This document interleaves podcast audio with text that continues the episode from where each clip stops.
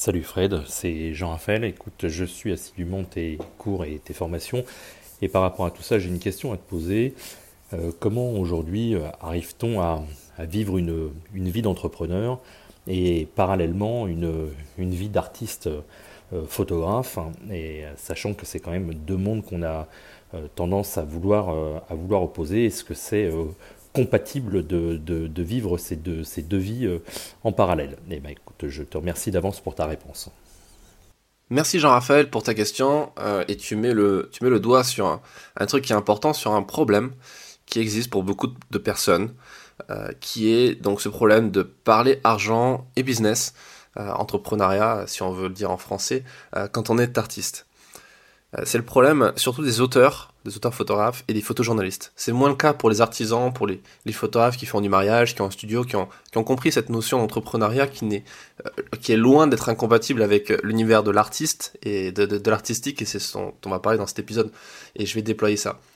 La source du problème, c'est que euh, c'est les critiques en fait. Euh, c'est les gens qui critiquent d'autres photographes, qui, eux-mêmes, en fait, ces gens-là sont frustrés et qui deviennent des haters, et donc qui vont critiquer les autres en disant oui, mais toi tu penses beaucoup argent, tu n'es plus dans l'artistique, tu t'as dépassé ce stade-là, etc. En fait, euh, tout ça vient de, ce problème des critiques. Et on, y viendra, euh, si on arrive à faire taire ces critiques et qu'on comprend le, concept d'entrepreneuriat et qu'on comprend que c'est loin d'être incompatible et qu'au contraire ça va servir à sa cause artistique, euh, bah, en fait, il n'y a plus de problème, en fait, tout simplement. Donc la réponse, c'est qu'il faut être un artiste pour être un entrepreneur. Euh, et il faut être un entrepreneur pour être un artiste. Les, deux sont imbriqués.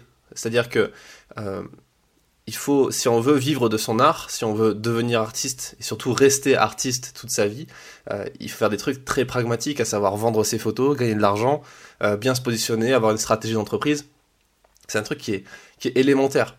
Euh, et monter une boîte et la gérer correctement, ça demande une qualité importante. Ça demande de la créativité. Et la créativité, c'est la base même de l'artiste. C'est la, base même de l'art. L'art est forcément créatif. Tu, fais de l'art, tu crées quelque chose. Une entreprise, c'est répondre à un besoin, donc une idée. Et pour trouver des idées, il faut être créatif. C'est ce que je veux dire? C'est pour, créer, pour être créateur d'entreprise, pour être euh, chef d'entreprise, gérant, businessman, si on veut utiliser le mot, anglais, entrepreneur, il faut être créatif. Pour battre la concurrence, il faut être ingénieux, il faut trouver des idées, il faut être créatif. Et autre chose, être entrepreneur n'empêche pas d'être un artiste. Au contraire, ça facilite parce que quand tu es entrepreneur et que tu as, as une, une activité qui tourne, qui rend de l'argent, le fait d'avoir de l'argent et donc de ne pas avoir de pression financière sur tes épaules, de savoir que demain bah, tu vas pouvoir payer tes factures, euh, financer les études de tes enfants, etc. Ça te permet d'être plus créatif et d'être libre. C'est un concept qui existe depuis l'Antiquité. Depuis l'Antiquité, les artistes ont des mécènes, ont des gens, des protecteurs. On appelle ça même des protecteurs, c'est pas pour rien. C'est des gens qui ont des thunes, qui ont décidé de soutenir des artistes, de leur enlever cette pression financière, leur dire, ok, ne te, ne te prends pas la tête pour savoir si demain tu pourras t'acheter euh, des pommes au marché. Enfin, t'inquiète pas, je vais te donner de l'argent, il n'y a pas de problème. Continue de créer, continue de créer quelque chose qui va traverser les, les, âges. L'argent, c'est un truc qui, qui, passe de main en main et ça n'a pas vraiment de valeur au final. Ça, ça a une valeur, ça, ça n'a que la valeur qu'on lui, qu'on lui concède. Mais l'art que vous allez créer, le fait d'être créatif, ce que vous avez dans la tête, c'est pas un truc que vous allez pouvoir donner à quelqu'un d'autre comme ça et que vous allez perdre une fois que vous allez le donner. Euh, tout est une question d'organisation au final, sans forcément cloisonner les modes de pensée. Je m'explique. Euh, quand, on, structure ses journées, quand on sait être productif, quand on, comprend ce concept de productivité, quand on structure ses journées, ses semaines, ses mois, ses années, pour produire de l'art ou du photojournalisme, on est capable de gérer les deux. C'est-à-dire de gérer la partie création et la partie vente et diffusion. C'est-à-dire que moi, quand je suis en reportage, par exemple, je fais mon truc et je pense pas tout de suite, euh, je pense pas à chaque seconde à comment je vais vendre mon reportage ou comment mon entreprise va continuer à, perdurer. Je crée avec mon appareil photo, je crée avec mon écriture, avec mon, mode de pensée. Et ensuite, dans un temps 2, on s'occupe de ça. Il faut être organisé. Euh, tout en ne faisant pas forcément systématiquement une chose après l'autre. Il faut être un peu schizophrène en fait quand tu es artiste entrepreneur, quand tu es indépendant de toute façon en règle générale, parce qu'il faut être capable à la fois d'être créatif et d'être pragmatique. Et ça c'est un truc qu'on retrouve dans, dans, la nature humaine, dans même dans notre anatomie, puisque quand on regarde on a, on a deux cerveaux, on a le cerveau gauche, on a le cerveau droit. Et il y en a un des deux, alors je sais jamais lequel c'est, il y en a un qui est le côté créatif, euh, un peu artiste, un peu what the fuck, et l'autre qui est super pragmatique, en mode ok non mais euh, pars pas en live, euh, reste concentré. Et, ça, ça a été prouvé par, par plein d'études, alors c'est tout en contesté, mais il y a ces deux parties de, de notre cerveau, il y a aussi le cerveau reptilien, le Quand on s'intéresse à ça, on se rend compte que on, est ambivalent de nature, on est un peu schizo de nature, on est capable de gérer plusieurs choses qui, qui semblent antinomiques en fait. Donc, donc en conclusion, j'ai envie de dire que l'un n'empêche pas l'autre.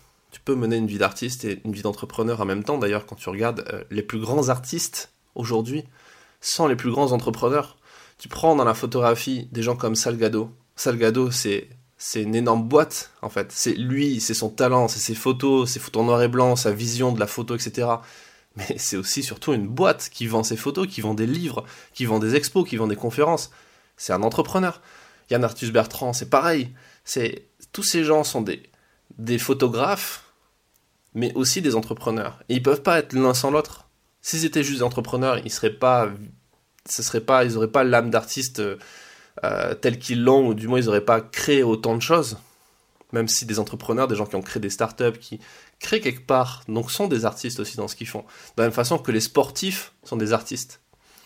La façon dont ils ont d'innover dans leur sport, d'avoir une vision particulière, d'aller sur des terrains sur lesquels ne sont pas les autres, de prendre des risques. C'est aussi de l'art quelque part. Et je vais finir en ouvrant sur le photojournalisme.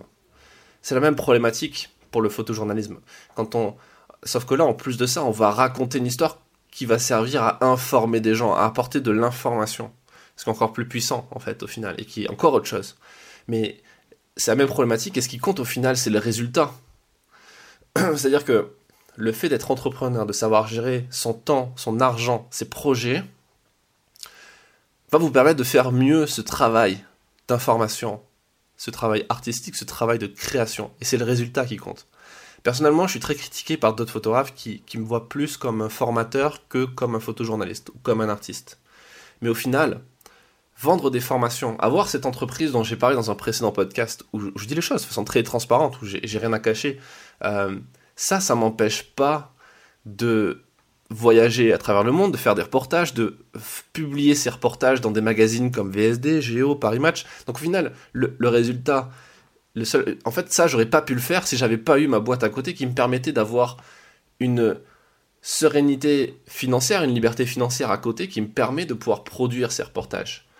Et, et même sur le terrain, d'être capable de négocier, d'aborder le sujet correctement, de tout ça, ça, ça vient d'entrepreneuriat, c'est, c'est ultra riche. Si jamais vous voulez vous former à, tout ça, moi je vous encourage à lire des biographies d'entrepreneurs, euh, lire des, des, biographies de des de Xavier Niel, de Patrick Drahi, de, de, Jack Ma, le mec qui a créé Alibaba. Il y a plein de choses à, à apprendre de tous ces gens qui sont des, des entrepreneurs, des grands chefs d'entreprise, mais ce sont aussi des artistes. D'ailleurs, beaucoup d'entre eux dans leur biographie, le disent à un moment donné. J'ai une âme d'artiste. Quand, j'étais gamin, je faisais du piano, je composais des trucs aussi de temps en temps, et je sais que ça me sert quand je monte ma boîte. Parce que, euh, au final, c'est quoi la différence entre créer une entreprise, créer une offre, des produits, et créer une composition au piano?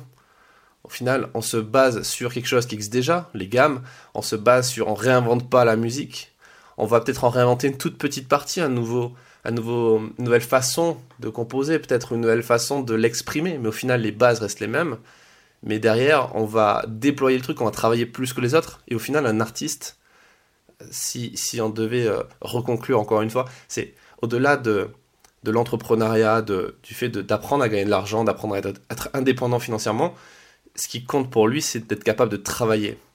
Et on a un peu cette, vision du, du, de l'artiste, qui soit photographe, musicien ou autre chose, un peu dandy, un peu, un peu le mec qui, qui ne travaille pas et qui fait juste que exprimer son art.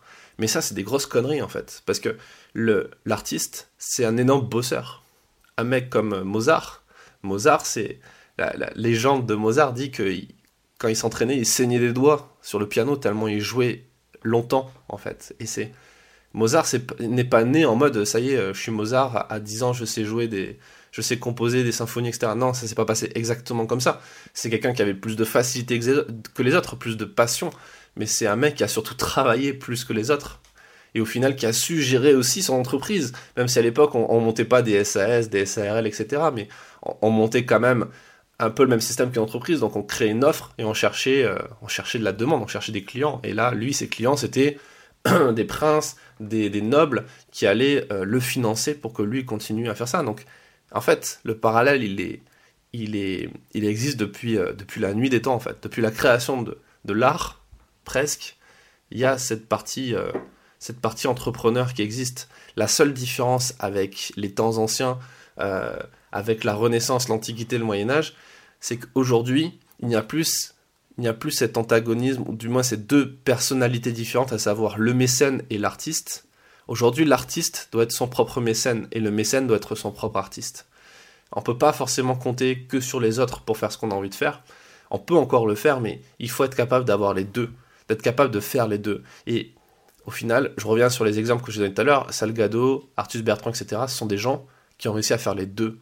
C'est-à-dire qu'ils n'ont pas de complexe à se dire, ok, je suis photographe, je suis artiste, je suis auteur, je suis photojournaliste, et en même temps, je suis entrepreneur. Je suis quelqu'un qui va euh, nouer des partenariats, faire un peu de corpo, rentrer de l'argent, vendre des bouquins, et j'ai pas honte de faire de l'argent parce que cet argent me sert à continuer à faire mon art. Donc euh, il faut être capable d'avoir cette forme de schizophrénie qui est loin d'être dangereuse, au contraire, qui, permet d'être à la fois créatif et pragmatique, et qui permet d'avancer et de, surtout de durer. Parce que devenir photographe, je le dis à chaque fois, mais c'est ultra important, mais devenir photographe, c'est super simple. Euh, on a un numéro ciré, de la même façon qu'on achète un, appareil photo à la FNAC ou sur Internet. Mais le rester pendant plusieurs années, pendant 2, 3, 5, 10, 20, 30 ans, ça, c'est pas pour tout le monde. Et ça, ça demande d'avoir cette capacité d'adaptation et d'être capable de, de vivre sa vie de façon différente des autres. Et le dernier truc, c'est que ce qui compte, c'est de savoir qui vous êtes, pourquoi vous faites les choses, ce que vous valez vous, et non pas ce que pensent les autres.